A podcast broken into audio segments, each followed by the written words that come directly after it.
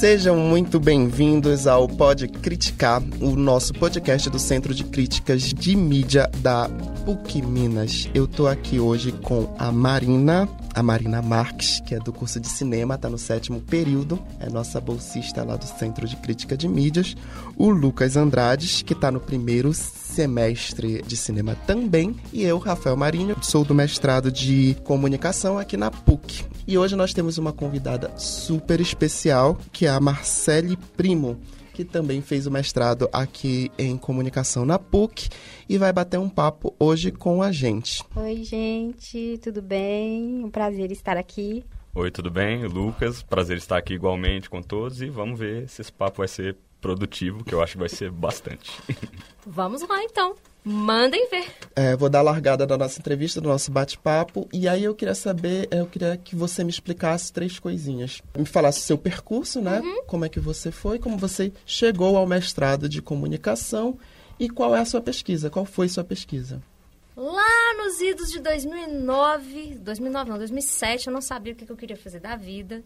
Então, eu entrei em vários cursos, que foi design de moda, design de produto. É, não cheguei a entrar, mas passei em enfermagem, filosofia, veterinária, farmácia. E eu não tinha, não sabia o que, que eu queria fazer, estava muito perdida.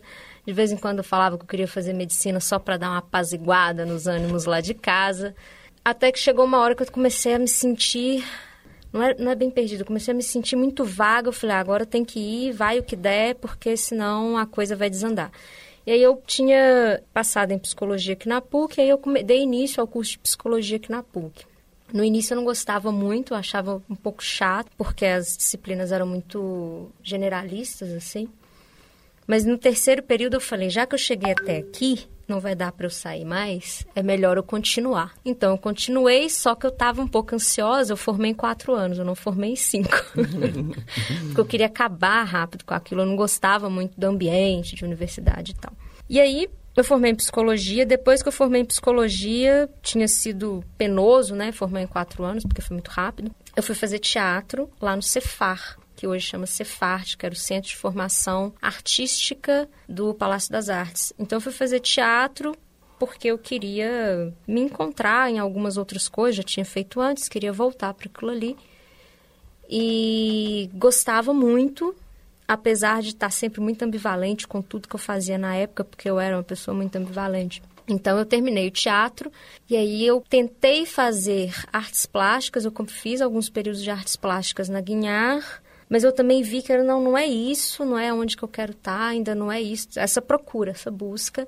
E aí eu achei, falei, vou fazer uma pós-graduação agora que acabou o teatro. Aí eu comecei a fazer uma pesquisa para procurar, né, ah, para onde que eu vou. Aí tinha algumas pós em psicologia lá no IEC. E eu olhava, assim, os preços e as emendas, eu falava, nossa, que coisa chata, eu não quero fazer isso não, tá muito chato. Até que eu achei uma pós lá que, na época, se chamava é, Processos Criativos, Palavra e Imagem. Eu fiquei interessada naquilo ali falei, ah, então acho que é isso aqui que eu tô querendo, vamos ver se é isso. E aí eu fui numa na reunião de apresentação, né, do curso, gostei muito. E aquilo virou minha cabeça, assim, porque era uma pós que estava num ponto muito mutante, assim, que era arquitetura, design, comunicação, jornalismo, letras, processos criativos. Eu falei, ah, é isso aqui, vou fazer. Aí eu comecei a fazer, comecei a gostar muito, muito, muito. E aí chegou no módulo 2, tinha um professor, ele dava disciplina de semiótica. Eu gostei muito daquele papo de semiótica, uhum. era semiótica persiana. E aí um dia ele bateu a mão no meu ombro e falou assim: Ah, por que, que você não veio fazer mestrado comigo? Eu enlouqueci. Falei, não, agora eu vou. agora eu quero. Agora eu vou, quero, vou fazer mestrado, é isso aqui, vou embora. Sendo que, quando eu estava na psicologia, que é o prédio 12, eu já dava umas flertadas com o prédio 13, mas eu sempre me perguntava com que cara eu vou chegar lá em casa e falar que eu estou fazendo comunicação social, porque lá é uma coisa um pouco mais certinha, assim, certinha no, nos ditos clássicos. Uhum. Né? E aí falei, poxa, não vai dar, né? Deixa para depois. E aí, depois que eu já tinha formado, feito todas as minhas obrigações acadêmicas, eu falei, não, agora vou lá fazer o meu mestrado. Eu comecei a estudar, fazer os meus estudos autônomos, lá na salinha que eu atendo, então eu levava material para lá e ficava lendo aos domingos, Não entendia muita coisa, não, né? Meus primeiros contatos com o termo mediatização foram decadentes. e aí eu decidi, não, falei, vou fazer a prova, vou fazer o processo e tal, é isso que eu quero, eu vou fazer. E aí eu fiz a prova, passei. Infelizmente o professor não continuou no programa, mas eu continuei como aluna. E aí teve uma diferençazinha que era como ele dava semiótica persiana, é, a semiótica que tinha no programa era, era a semiótica greimasiana, semiótica de linha francesa. E eu continuei mesmo assim e cheguei aí na comunicação dessa forma. Uma das coisas que eu me recordo é que quando eu cheguei na comunicação vindo da psicologia, eu estou tentando lembrar quem que me fez essa pergunta, que foi, o que, é que você quer fazer na comunicação? E no dia da entrevista, uhum. no dia da entrevista, me perguntaram assim, o que, que você quer fazer na comunicação? Eu falei, quero fazer isso, isso, isso. Aí eu lembro que essa pessoa ainda me perguntou, mas você não vai fazer estudo de patologia na comunicação, não, você sabe, né? Não é nada de psicologia na comunicação. Aqui você vai precisar estudar a comunicação pela comunicação. Eu falei, não, ok, então beleza. Cai para dentro, cheguei com esse projeto de estudar o Tinder, que né, é o aplicativo de relacionamento, encontros, conquistas amorosas, dentro dessa perspectiva de o que um sujeito diz para o outro e como ele faz isso. Minha pergunta é por que você escolheu o Tinder? Eu creio que eu, que eu, na época, eu escolhi o Tinder pela visibilidade que a plataforma tinha, que era muito maior do que as outras eu entendia que, assim, em termos de usuários e de disseminação de práticas culturais, o Tinder, eles não, ele não estava restrito a somente alguns grupos, como, por exemplo, o Grindr, ou o Adote um Cara, ou é, o Happn, porque o Happn ficaria ali muito uhum. na, na questão local. O Tinder já tinha o recurso de passaporte. Uhum. Então, eu escolhi o Tinder justamente por isso, que era... Tinder estava na boca do povo. Entendi né? Foi uma época que o Tinder estava bombando. Então, foi, essa foi a razão de eu ter escolhido o Tinder. Continua a pergunta dele, mas por que, assim, aplicativos de relacionamentos, assim, né? Porque tem as outras redes sociais que a gente usa, que a gente usa para se comunicar com os outros, né? Qual que você acha, assim, que é a diferença do Tinder, que a gente fala do Tinder, para essas outras redes sociais? Que a gente usa esse... Né, a forma como a gente se comunica, de, o eu para o outro, né? Tá, eu entendi sua pergunta e por que que eu escolhi o Tinder, né, especificamente pela questão da conquista amorosa. Eu tinha vontade de estudar como que a pessoa dizia sobre si naquele pequeno espaço, porque diferente de outras redes sociais, o Tinder ele tem uma quantidade máxima de caracteres. Por exemplo, o Facebook não tem também, mas é bem maior. O Orkut tinha também, mas era bem maior. Tanto é que tinha gente que escrevia quase uma página ali, né, no, no, perfil de descrição. No Happn tem também, mas é aquela coisa, né? Eu já estava mais decidida ali pro Tinder, mas tinha uma outra coisa do Tinder que era, além dos recursos, era esse aspecto do onde que essa pessoa está querendo chegar com esse modo dela de dizer sobre si para um outro que tem um, um propósito. E esse propósito, dentro do Tinder, ele é, ele é muito claro, específico, que é eu quero ter um encontro, ou eu quero transar, ou eu quero me relacionar, ou eu quero sair com alguém. É diferente, por exemplo, de um encontro que talvez você. Ah, adicionei essa pessoa aqui no, no Facebook. Ah, adicionei essa pessoa aqui pelo Twitter. Né? Estou seguindo essa pessoa no Twitter ou no Instagram. Estou vendo as fotos dessa pessoa aqui no Instagram. Era um pouquinho diferente, porque no Tinder você tinha uma especificidade, hum. um propósito de eu estou deixando bem claro que eu quero e quero saber se você quer também. Era mais por esse caminho. Até hoje é assim, né? Mesmo que ainda tenha aconteça muito pelo Instagram, pelos outros lugares, uhum. o Tinder é muito claro em relação ao que a é, gente está querendo. para isto, né? Bonitinho, mas ordinário. Uhum. E no Tinder, como é que você notou a velocidade com que a coisa toda acontecia? Desde do, da hora que dava o match até a hora que começava a conversar com as pessoas, toda essa andança que você teve pelo aplicativo? Eu vou, já tenho que assumir aqui logo de cara. Eu usava o Tinder antes de eu fazer a pesquisa. Eu usei o Tinder num, num período de tempo da minha vida que foi entre 2014 até 2016, mais ou menos. E aí depois eu, sei lá, comecei a querer outras coisas da vida, de outras formas, outros jeitos, aquilo ali tornou-se sem graça para mim. Mas para mim, pessoalmente. Mas o desejo de, de pesquisa permaneceu. Quando eu fui pesquisar, eu tinha que delimitar, porque senão você fica doido. Né? A coisa não, é, vai sair, não, não, dá pra, não dá para saber tudo. É igual quando eu fiz estágio é, de meu Deus, aquele estágio que a gente tem que fazer, que a gente docente. tem que... Docente, isso, obrigada. Quando eu fiz estágio docente, eu lembro de uma de um aluno, assim, que ele tinha que fazer um trabalho, ele falou, não, vou pesquisar a ditadura. E eu lembro que eu perguntei para ele, o quê? Aí ele, não, a ditadura. Eu falei, é, não... não... vai, não vai dar. Você tem quatro meses para fazer isso, não vai dar. Então, a mesma coisa aí se aplicou-se, né, na, na minha pesquisa, que foi, eu preciso escolher, eu preciso delimitar isso aqui, porque senão eu vou enlouquecer e eu tenho tempo e além disso a gente tinha as outras atividades, né, dentro do, do programa. E aí eu lembro que foi um pouco foi foi não, não, vou dizer que foi difícil, mas foi um momento que foi uma escolha que eu pensei muito assim, o que que eu vou conseguir fazer, no tempo que eu né, tenho. no tempo que eu tenho. O que eu queria fazer mesmo era entrar no aspecto ali das interações e da mediatização. Uhum. E da coisa do entrar e sair da plataforma, esse trâmite de entra e sai da plataforma, é, a persona ali dentro, a pessoa aqui fora, e eu queria muito isso. Só que eu tinha um ano para fazer isso, não ia dar tempo.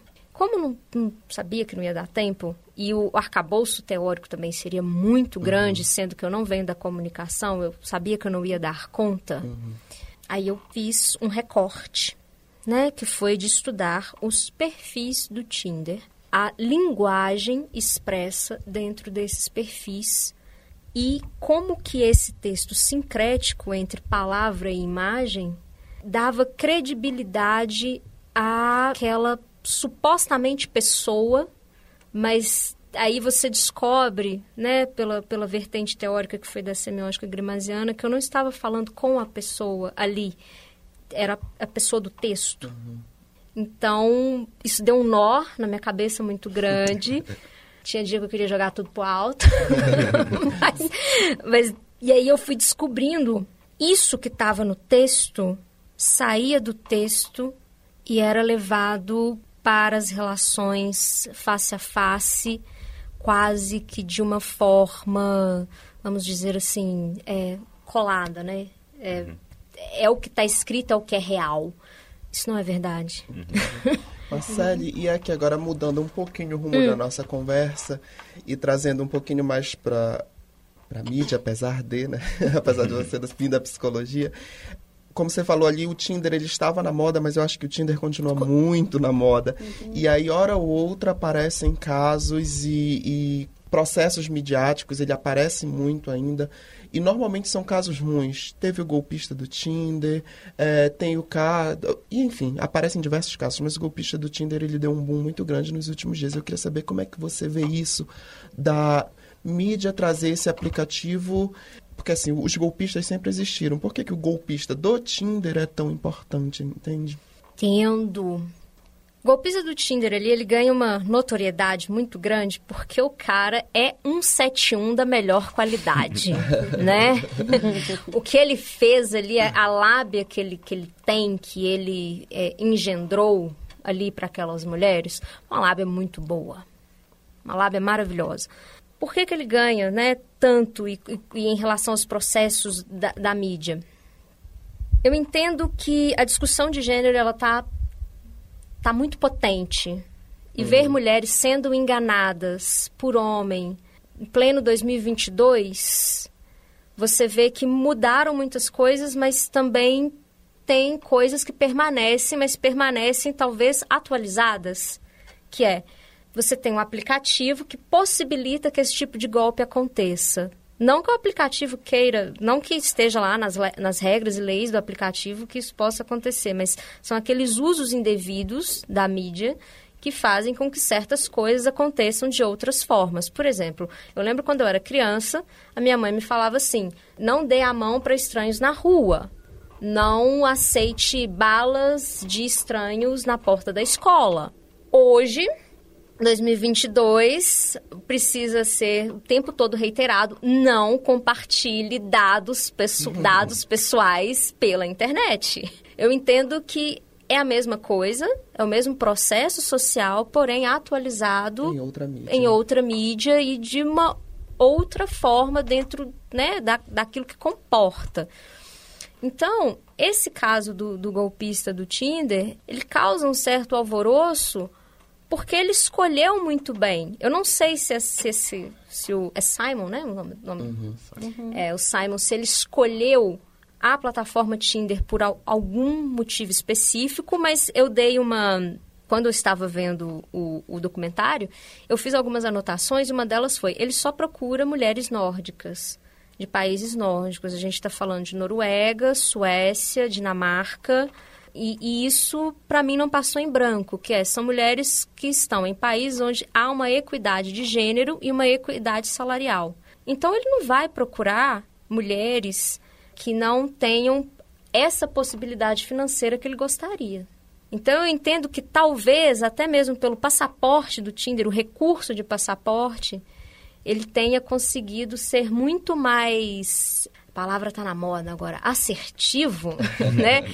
Ele tenha conseguido ser muito mais assertivo do que em outras plataformas, como por exemplo, se ele tivesse usado o Happn, que fica restrito a um raio local, eu não sei se ele teria tido tanto sucesso nos golpes dele. E aí eu entendo que a culpa não é da plataforma, não é da mídia, porque qualquer pessoa pode se registrar desde que cumpra os requisitos, né? Uhum.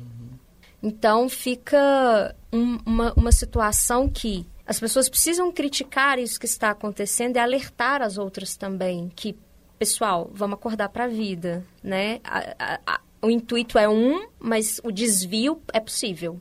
Eu entendo que é, talvez seja por isso que tenha causado tanta comoção e as pessoas tenham ficado boquiabertas. Com... É, o que eu acho interessante é porque é como você falou, né? Sua mãe, ela lhe dava algumas dicas, assim como a minha, assim como todas as nossas mães deram dicas de segurança pra gente. E essas dicas, elas só mudam de mídia, né? O quanto parece que é uma coisa muito nova, o Tinder, é, os cuidados, os perigos na internet. Mas em todas as relações a gente sempre vai ter algum nível de risco e tal, né? Então eu acho que é importante a gente pensar isso, que a gente tem que se manter. Não é porque, porque eu tô na internet que eu posso falar o que eu quero, que eu tô num lugar seguro tanto para atacar quanto para me defender, né? É só uma mídia nova com problemas que podem ser ampliados ou reduzidos dependendo da qual é a plataforma, né? No Tinder, ah, como toda outra rede social, você normalmente você está vendendo ali uma imagem. E o que, que especialmente no Tinder leva isso a ser tão forte, a ter casos tão extremos como o do golpista do Tinder, que conseguia mentir sobre sua imagem e até mesmo, sei lá, transformar o estereonato que ele fazia ali com as mulheres numa espécie de trabalho e conseguir ganhar dinheiro com isso. Como é que faz uma pessoa abandonar todas as convenções morais que ela tem para correr atrás de um perfil de internet? Quando eu estava estudando os perfis, os perfis do, do, do Tinder, ele tem recursos, ele possibilita esse texto de palavras, esse texto verbal e um texto é, visual. Uhum. Lá na minha pesquisa, no, no corpus né, da pesquisa, não tinha as rupturas. Eu não coloquei nenhum perfil de ruptura porque não, não caiu, não teve no meu corpus e porque eu decidi ir por um outro caminho. Mas existia isso, né? Pessoas que se descreviam de uma forma e colocavam imagens que eram completamente diferentes daquilo que elas estavam se descrevendo.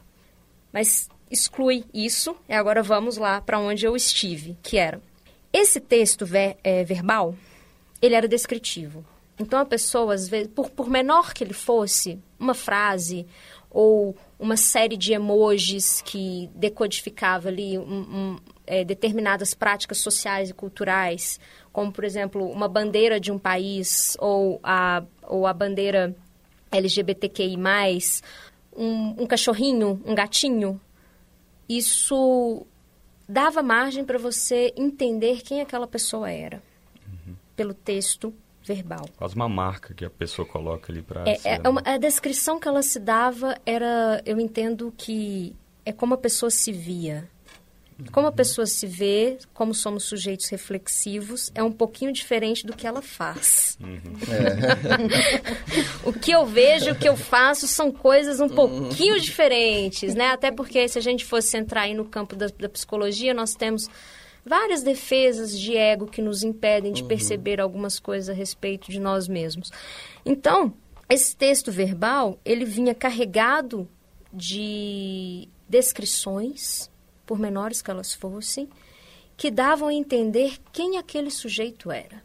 E o texto visual, ele vinha com uma característica muito própria, que era de dar credibilidade ao texto verbal. É, é tipo, o golpista do Tinder, né? Ele usava, postava foto no, em viagens, no jatinho particular. Então, uhum. você pensa assim, essa pessoa não vai me dar o golpe, porque ela tá andando, tá andando de jato particular, é. ela não vai me dar um golpe. Já tem né? dinheiro, o que, que vai tirar uhum. de mim, né?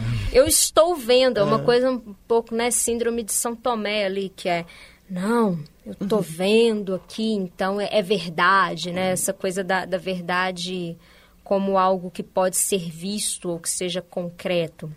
Então, nas imagens que essas pessoas colocam, elas dão muita credibilidade para o discurso que elas querem né, comunicar. Então, eu entendo que algumas pessoas é, fazem isso de uma forma muito sedutora e não só muito sedutora, elas colocam determinados símbolos nessas imagens. O golpista do Tinder estava com qualquer roupa? Não. Ele estava em qualquer lugar? Também não. Ele estava com qualquer pessoa? Também não. Ele estava num jatinho particular, em cidades ou locais que são muito visados ou que é, pessoas que têm uma condição financeira muito alta podem estar ele consumia coisas que pessoas que têm uma determinada condição financeira podem ter. Então, ele estava ali o tempo todo reafirmando é, aquilo que ele estava querendo discursar a respeito dele mesmo.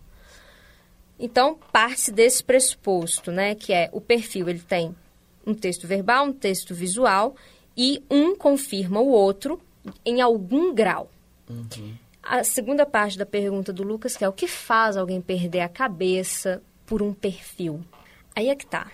Os segredos da psicologia, né? Pode ser que ele tenha entregado ali naquele perfil algo que alguém, eu não sei quem, quisesse muito na sua vida. E aí é aquela coisa chave fechadura. É, ele constrói, constrói uma imagem do príncipe uhum. encantado. É. Né? Um príncipe encantado bem... Muito encantado. Muito encantado. então, pode ser que alguém quisesse ou tivesse esse desejo ou que tivesse essa fantasia de viver um romance dessa forma ou estar com alguém que fosse como ele se apresenta ou que, que tenha tido forte identificação com as imagens que essa pessoa criou para si mesma ao longo da vida, suas experiências né, emocionais, de um homem que, uau, esse aqui vale a pena, esse aqui eu quero. Né? É, não tem, tem uma parte ali dos comentários do, que, que, no do documentário que algumas pessoas fazem críticas às mulheres. Ah, vocês são todas gold diggers. É, como é que é? É tipo Maria, tipo Maria também. chuteira, interesseira, coisas assim. Não necessariamente. Não necessariamente. E aí acontece que quando você acha que encontrou isso aí, que essa imagem que foi enunciada, ela entra em contato com as suas fantasias, ah, meu cara, isso é explosivo. É a chaminha do Tinder, né? O Tinder chama Tinder por causa daquela chama. Uhum. Então, ah, uf, deu match, a coisa degringola. Uhum. Eu fiquei pensando também que ele, como você falou, ele procurou né, mulheres nórdicas. Creio que ele também deve ter feito, sei lá, algum tipo de pesquisa, entre aspas, né? Porque a cultura influenciaria né, a forma como a gente quer um parceiro, o que, que a gente está procurando na pessoa. Fiquei pensando, né? Ele também deve ter feito essa pesquisa, já que ele foi tão direcional na procura das mulheres especificamente nórdicas, né?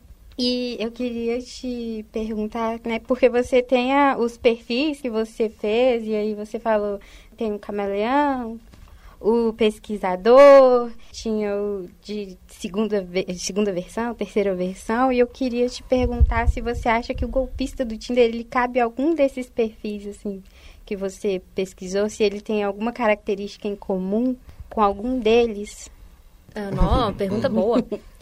Quando eu estava lá pesquisando o Tinder, eu uma das conclusões da minha pesquisa é que o Tinder ele tem um caráter, né? A plataforma implica um determinado caráter. Quando você se registra na plataforma, significa que você vai fazer é, um caráter no seu discurso, independente que você queira ou não, que é o caráter de sedução. Você está nessa plataforma para isso, para seduzir um outro. Você está ali numa janela, né, num catálogo. Você está se oferecendo em um catálogo e será oferecido também um catálogo.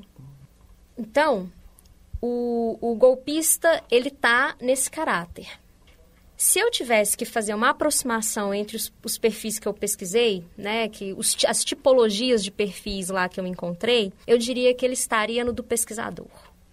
Eu imaginei eu também, também, imaginei do pesquisador. É. Eu pensei no, nos que eu li, né, que você colocou. Imaginei, eu acho que ele está bem no pesquisador, ele é. continue. Por, por quê? Porque o pesquisador, você vê que ele coloca coisas na descrição ver, é, verbal que são simbolicamente valorizadas dentro da plataforma. Mesmo que você não goste de horóscopo, astrologia, o cara coloca lá que ele é taurino. Uhum. E ele coloca que ele é taurino ele ainda explica. Eu não sei nada disso, mas eu gosto muito de comer. Uhum. Aí ele já entrega é, por exemplo, para todas as pessoas que entendem minimamente de signo, o que significa ser taurino. E aí ele já está ali mais ou menos, né? Então ele já está ele já, ele já tá ali num, num, num, lugar do Tinder, vamos dizer, que não é tão solto. É, não, e eu acho engraçado que amarra para os dois lados, né? Uhum. Eu sou taurino, aí pega as pessoas todas que sabem o que é ser taurino, mas eu também não entendo nada de signo, então pega todas as outras pessoas que não gostam de signo. Que não gostam de Ele signo. se coloca num lugar de sedução para todo mundo, né? Para todo mundo, mas tem uma coisa que é, por que que eu chamo esse perfil de o pesquisador? Porque ele coloca tudo naquilo que, quando eu estava fazendo a planilha dos valores e atributos que eram bem requisitados num perfil, ele cumpriu todos os requisitos. Não teve um que esse camarada não cumpriu. Não teve um que ele não cumpriu. Os critérios que você estabeleceu para definir os, os perfis que você ia... Isso. Ah, tá, entendi. De acordo com 100 perfis que eu encontrei, eu, eu fiz uma planilha de quais eram os, perfi, eh, de quais eram os atributos e qualidades entendi. que eram valorizados. Entendi. Quer dizer, aquilo que as pessoas consideravam que as outras poderiam se sentir atraídas. Ele cumpriu todos. A mocinha do sorridente também uhum. cumpriu todos, só que no gênero feminino, né? Porque eu fiz essa, essa distinção de gênero também. Eu diria que o Simon estaria próximo ali do pesquisador, porque ele coloca coisas que ele sabe que são valorizadas dentro da plataforma para um determinado grupo ou para determinados grupos que queiram estar em contato com aquele tipo de pessoa. Uhum. Então, há um estudo, há uma busca por parte de quem está fazendo o perfil também. Isso aí é um pouco mais minucioso do que você, ah, vou só colocar um, umas coisas aqui sobre mim, vamos ver no que dá né? Você vê que tem uma, uma intenção muito mais, não posso dizer definida, mas há uma intenção mais delineada, né? Essa pessoa ela não está atirando para todos os lados também. Entendi. No documentário também o Simon mostra ali que ele de vez em quando troca as identidades dele, que ele começou como um israelense lá e depois passou para o o nome Simon e no final do documentário quando ele estava perdendo tudo ele estava tentando mudar de nome para tentar escapar da justiça. Eu, lembrando disso, eu encaixei bastante no perfil que você descreve da pessoa camaleão, que é, troca muito o perfil do Tinder, troca as fotos. Durante o documentário também tem uma passagem que a mulher soube que ele ainda estava usando o Tinder mesmo com ela, porque as fotos dele no Tinder, depois que ela abriu, mudavam de vez em quando. E eu fiquei intrigado nessa, nessa mudança de perfil constante. O que, que leva a pessoa a mudar constantemente o perfil e, tipo, ele tenta atrair pessoas de vários espectros, tenta passar uma imagem diferente dele dependendo do tipo de pessoa que ele quer alcançar? Ou como se dá essa mudança dentro do aplicativo? Perfil camaleão. Esse rapaz, porque ele era, se eu não me engano, ele tinha 19 anos, né? Esse, uhum. O dono desse perfil. Eu topei com ele três vezes em em uma semana, se eu não me engano. Acho que eu demorei 10 dias, acho que era... É, foi isso, eu demorei 10 dias para para coletar o, o corpus. Eu topei com esse camarada três vezes. A primeira vez ele estava de um jeito, a segunda vez ele estava de um outro jeito, a terceira vez ele estava de um terceiro jeito. Só que ele mantinha uma, uma certa estética a respeito do perfil dele, que era um perfil tendencioso ao minimalismo. Só na terceira vez que eu encontro com ele que ele coloca o número de telefone dele explicitamente na descrição verbal. Não precisa nem dar match, né? Assim, só me adiciona aí e conversa comigo. O que, que eu entendi desse perfil camaleão? Tentativa e erro. Não tá dando certo, vou mudar aqui para ver se eu consigo alguma coisa, para ver se isso aqui funciona é um em algum pesquisador momento. Iniciante, né? É um pesquisador iniciante, vamos dizer assim. Mas eu também entendo que às vezes pode ser uma coisa da crítica.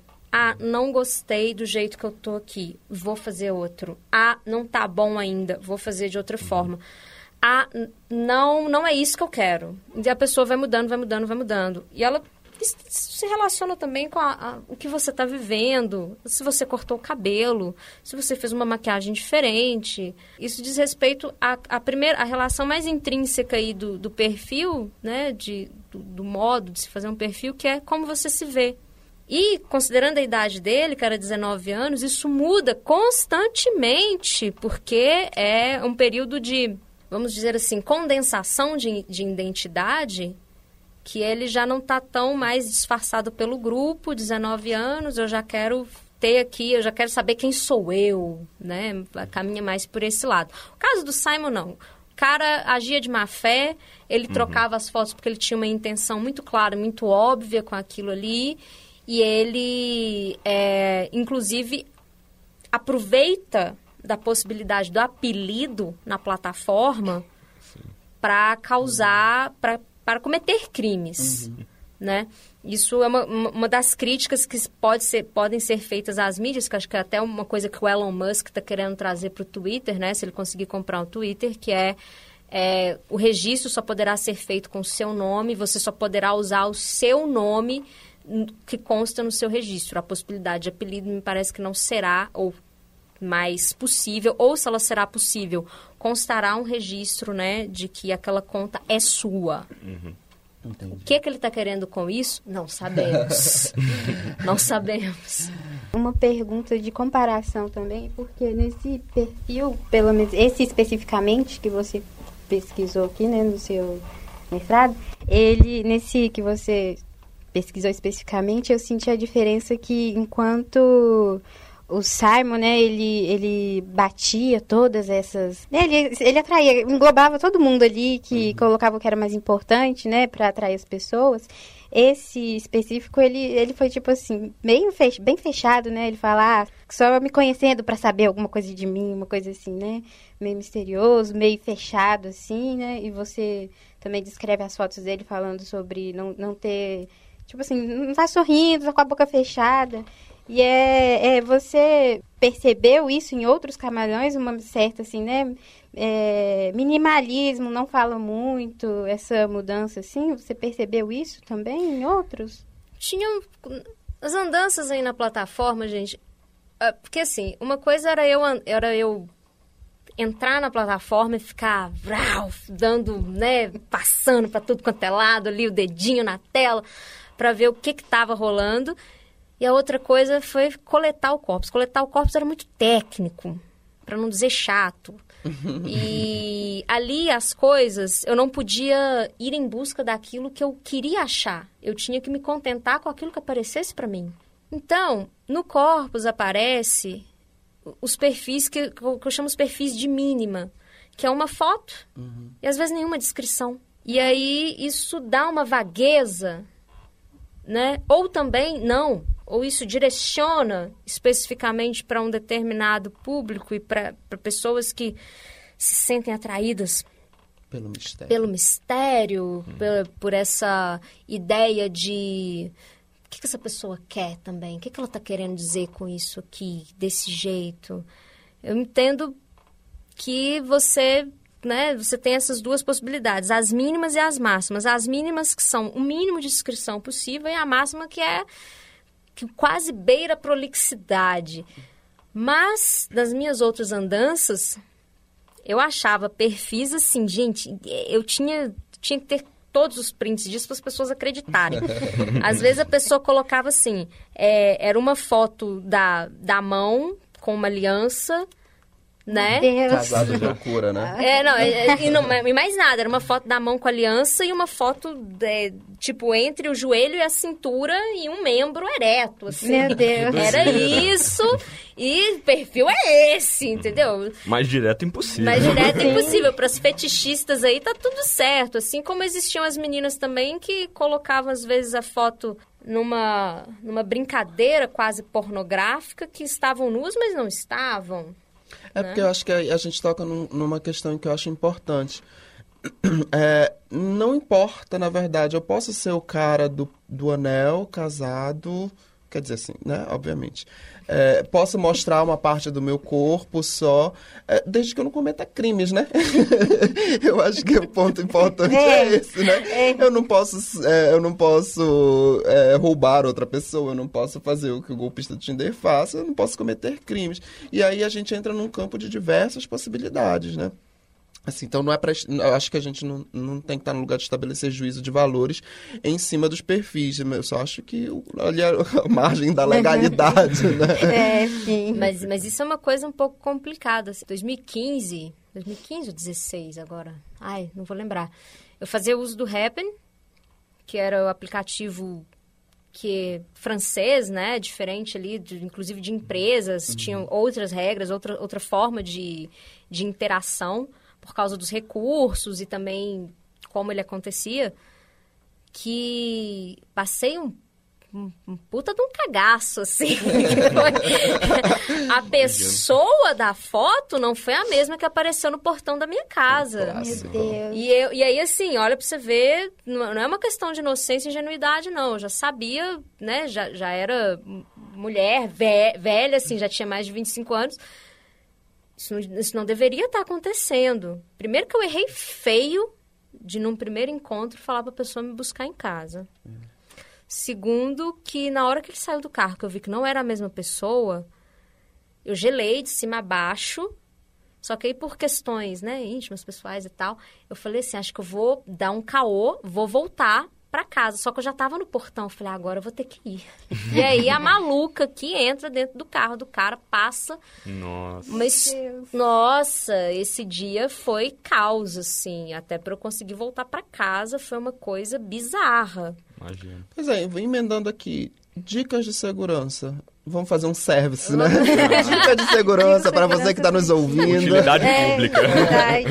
Dicas de segurança. Tanto para meninos e meninas, eu entendo que jamais, jamais, jamais passem o seu endereço para pessoas que vocês não conhecem, ou que vocês nunca se encontraram, ou que você não sentem confiança nessa pessoa. Nunca façam isso.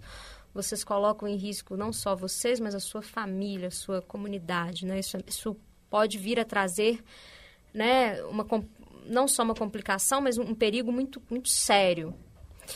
É, então, acho que essa é a primeira. A segunda, pessoal, aproveitem que hoje nós temos né, possibilidades digitais muito maiores e amplas.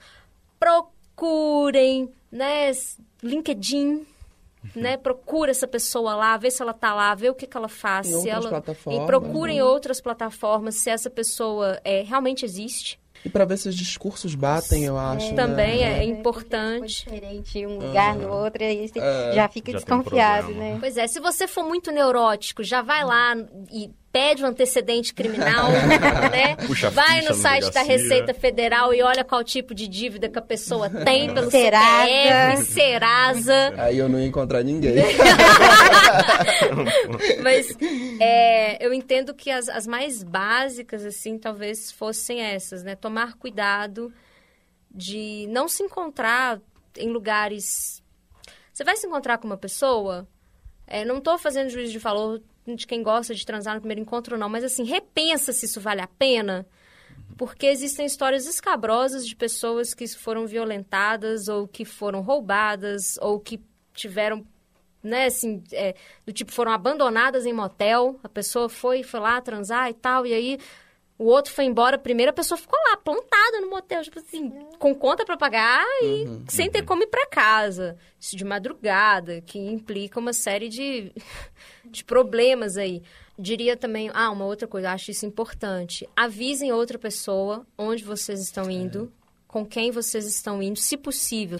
Normalmente o que acontece nas interações ainda virtuais é você sai da plataforma Tinder e você vai para o WhatsApp ou para o Telegram. Então, existe um contato, existe uma foto, passa esse contato, passa essa foto para uma pessoa de confiança, um amigo, um familiar, e avisa, ó, estou indo nesse lugar, combina um código, né, com, com alguém que é, se eu te ligar, cara, ferrou, se eu te mandar uma mensagem, estou em perigo, ou já deixa, já aconteceu isso comigo, assim, mas que foi? Eu já deixei, assim, é, na caixinha de texto do, do WhatsApp do meu amigo, estou em perigo. Qualquer, era só clicar uhum. que, que, já, ia. Já, já ia e a coisa, né, dava para eu me resolver ali. É, avisem, procure se encontrar em lugares públicos, pelo amor de Deus. Não vá para casa de outra pessoa que você não conhece, porque você não sabe se essa pessoa vai agir de má fé ou não, você não sabe se essa pessoa quer te maltratar ou não. Nem estou falando de roubo e afins, mas existem pessoas perversas que gostam de machucar as outras, de várias formas. Então, é, avisa né, para alguém, vai em lugar público primeiro. Usem camisinha, pelo amor de Deus. né? Vocês têm mais alguma pergunta, meninas? É, quando você começou a fazer essa pesquisa, você acha porque quando eu, era, quando eu era mais nova, tipo assim, eu tinha uns 16 anos, assim, lá para 2012, né, assim, era muito tabu você conhecer as pessoas pelo Tinder, pelo, pelo, pelo Tinder, por qualquer, pelo, por, pela internet, não pelo Tinder, né, que o Tinder começou em 2013, mas pela, pela pelas pessoas. Era muito tabu você falar, nossa, conheceu pela internet, né? E hoje em dia é mais aceitável, né? Digamos. Assim. É... Você acha, assim, que essa, essa diferença de ter, ser mais aceitável, você conhecer a pessoa pela internet, ela também ela influencia nesse tipo de golpe, assim? Ó, vou te responder isso com um achado que é uma nota de jornal, um jornal do Rio de Janeiro, que era o seguinte, uma notinha assim, como se fossem classificados. A pessoa falando, meu nome é fulano de tal, eu tenho a idade tal, e eu procuro uma jovem donzela para é, trocar cartas. Entende? Isso lá no fim do século XIX. É, antes disso, há um registro anterior a esse do Rio de Janeiro, agora, se eu não me engano, é no jornal estadunidense ou britânico, agora estou em dúvida, que eu lembro que era em inglês, que era de 1800 e batatinha, é, de um rapaz também jovem, é, falando, eu sou fulano de tal, eu estou, é, eu, eu gosto disso e é, eu quero, eu, eu vou muito no café tal. Eu não sei se é uma grande questão você conhecer pessoas pela internet. Entende? Porque se isso já Entendi. estava existindo é, 200 anos né? atrás. É aquilo que a gente já falou, inclusive, aqui, né? Uhum. É, é, a gente tem alguns problemas que vai mudando de mídia, Só né? É, mídia. de mídia. Porque no BHFM, né, tinha aquele é, The Good Times. É um clássico. É um clássico do BHFM que é, a pessoa falava o nome, o, na verdade o radialista, né, é, o locutor lá falava o nome, dava uma certa descrição da pessoa física, do que a pessoa gostava e deixava o telefone. E existem histórias de amor que vieram hum, do The Good Times. E não tinha imagem. E não tinha imagem, né? Que era assim, era um blind date total. E não sei se isso era um problema. Eu entendo que isso pode se tornar um problema se você não, não sabe o que, que você está fazendo, se você está entrando nessa como quem acha que é tudo é, poliana. Uhum. Não é. É, Marcele, caminhando aqui para os finalmente, alguma coisa que a gente não perguntou que você gostaria muito de falar? Ah, nossa. A gente falou muito. A gente falou Um muito. pouquinho bastante. É, eu diria que uh,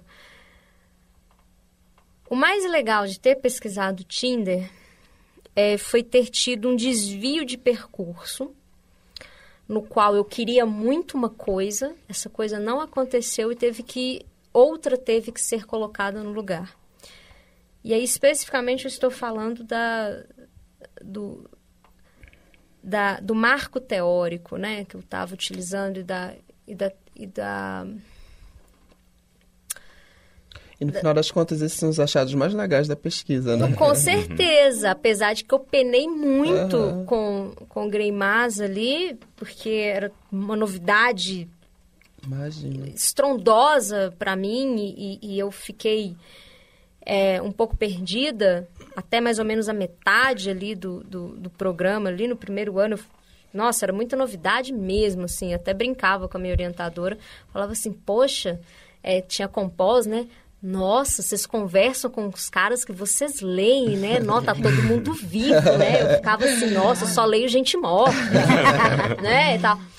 e aí, é, esse desvio, para mim, foi o mais fantástico, porque fez com que eu entendesse a mídia, eu entendo que pré-interação face a face, e mais num contexto de mediatização que era o texto do perfil, ele é muito mais rico e ele é muito mais do que só um texto de perfil, porque eu entendo ele ali como uma prática social, como uma prática cultural, como uma expressão de autoimagem, como subjetividade, como muito mais que só um texto de perfil.